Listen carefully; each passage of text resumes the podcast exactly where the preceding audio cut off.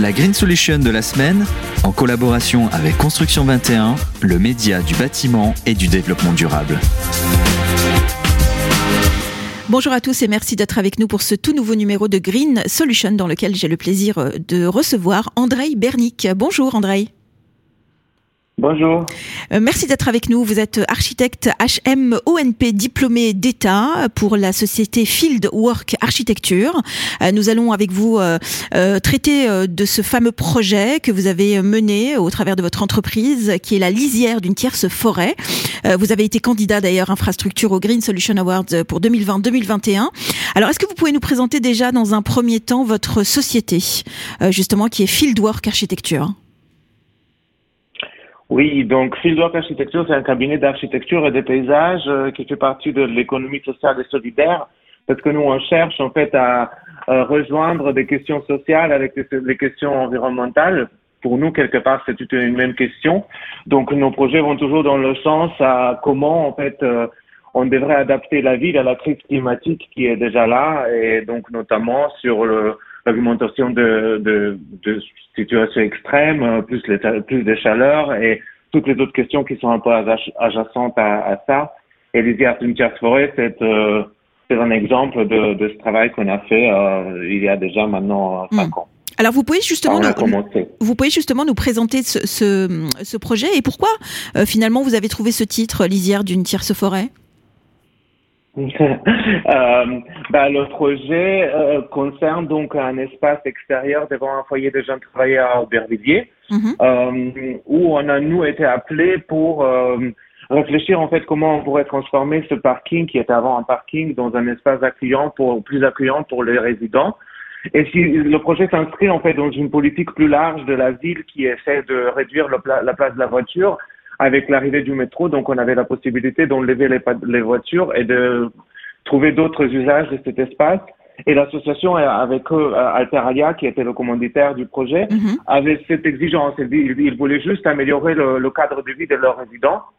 Et nous, on a apporté en fait cette réflexion autour de l'adaptation au changement climatique parce que on pense que tous les projets aujourd'hui, enfin, on n'est pas les seuls à le penser, mais quelque part, on est convaincu que tous les projets qu'on met en place aujourd'hui dans l'espace public ou dans l'architecture doivent forcément euh, apporter quelque chose pour améliorer les, le, le, confort euh, des personnes en ville. Donc, euh, mm. on a commencé à réfléchir comment intégrer, comment combattre euh, les effets de d'îlots de chaleur urbain euh, donc ça, la réflexion a commencé en 2015 et on s'est intéressé à ce sujet parce que quelque part, euh, l'îlot de chaleur urbain et la chaleur, en fait, en eux-mêmes concentrent beaucoup de problématiques qui sont un peu adjacentes à, à, à cela, c'est-à-dire la chaleur euh, a aussi des effets négatifs par rapport à la pollution d'air, mm-hmm. euh, notamment le jeune, et aussi, euh, il y a des questions sanitaires claires qu'on connaît tous, on se souvient tous de, de, de 2003 et des, des, des, des, catastrophes que ça a engendré.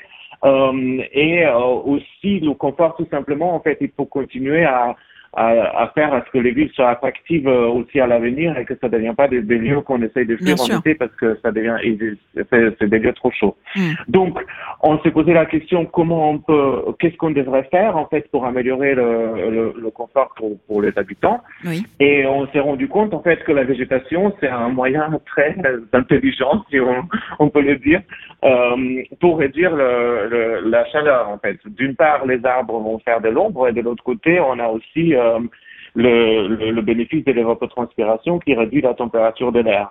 Et donc, nous, on voit en fait la plantation ou la végétalisation d'arbres comme ça, pas, pas, pas la plantation d'arbres, mm. comme, une, comme un ajout de l'infrastructure. La les arbres ne sont pas uniquement comme ça a été fait avant, en fait, euh, un peu de, l'embellissement, euh, quelque chose qu'on rajoute à la fin de tous les projets quand on a terminé tout le reste. Non, ils font partie totalement de, c'est une infrastructure urbaine totalement nécessaire. Et en partant de ce constat-là, on se posait la question, mais comment on devrait intégrer la végétation pour qu'elle ait le plus de chances de, de, de, de, bien se développer à très long terme et qu'elle nous apporte pas euh, de, de, une demande d'entretien très importante et donc ça, c'était d'un côté la réflexion très technique sur, sur mm. comment intégrer la végétation dans un espace urbain, mais de l'autre côté, comment conserver en fait que ce, ce, nouveau lieu soit continue à, à, être un lieu totalement urbain et appropriable par toutes les personnes qui peuvent euh, vouloir l'utiliser. Hmm. C'est-à-dire que c'est un lieu qui accueille beaucoup de personnes en fait. Il y a 500 personnes qui traversent cet espace tous les jours, donc on ne peut pas le euh, sanctuariser et créer une petite euh, zone de nature où ça sera inaccessible avec les personnes qui sont euh, peut-être en, mobilité réduite ou qui viennent avec une euh, avec des petits enfants ou pour tout un tas d'autres questions. Donc euh, finalement, le, le, le, projet cherche à réconcilier en fait euh, une sorte d'opposition qui est peut-être un peu imaginaire, ou dépasser cette opposition entre la ville et la nature. Essayer de dire la ville, elle peut aussi être la nature et la ville peuvent être complètement intégrées, mm. euh, et, et c'est ça notre objectif. Donc, donc j'imagine. Oui.